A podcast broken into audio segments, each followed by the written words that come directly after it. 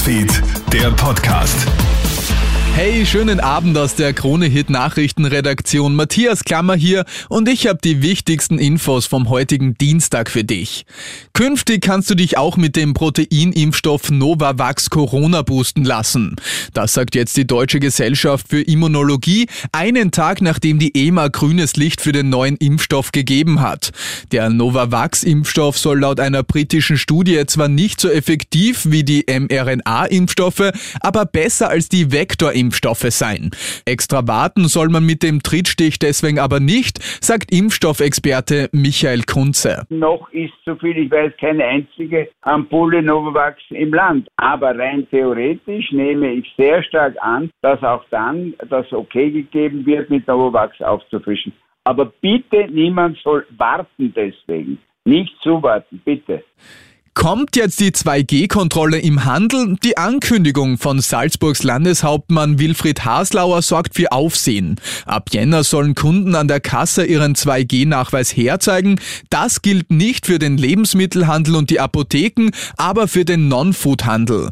Also für alle Geschäfte, die ungeimpfte aufgrund des Lockdowns nicht betreten dürfen. Damit es keine schwarzen Schafe gibt, die dennoch shoppen gehen, soll der 2G-Nachweis beim Bezahlen Pflicht werden. Der Handel selbst hat damit wenig Freude. Rainer Will vom Handelsverband. Wir finden, dass stichprobenartige Kontrollen ausreichend sind, weil wir sind ein sicherer Spot und äh, für Ungeimpfte ist es schon genug abschreckend, dass jederzeit ohne Vorankündigung überprüft werden kann. Haustierbesitzer sollten zu Weihnachten bitte auf echte Kerzen verzichten.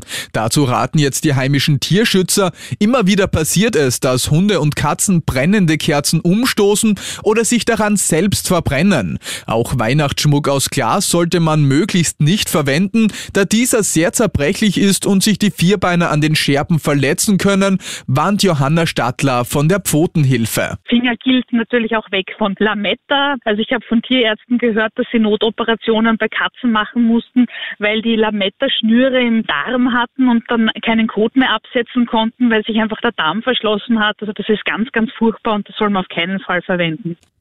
Österreich erwägt offenbar eine Verschärfung der Einreisebestimmungen für Großbritannien, die Niederlande, Dänemark und Norwegen. Das hat heute Gesundheitsminister Wolfgang Mückstein bei einer Pressekonferenz mitgeteilt. Die Corona-Krisenkoordination GECKO soll morgen eine Einschätzung dazu abgeben. Die allererste SMS der Welt ist jetzt versteigert worden, als digitaler Code. In Paris ist heute die Nachricht aus dem Jahr 1992 unter den Hammer gekommen. Der Verkäufer Vodafone hat dabei einen Gewinn von 107.000 Euro gemacht. Damit liegt der Erlös aber am unteren Ende des geschätzten Betrages von 100.000 bis 200.000 Euro.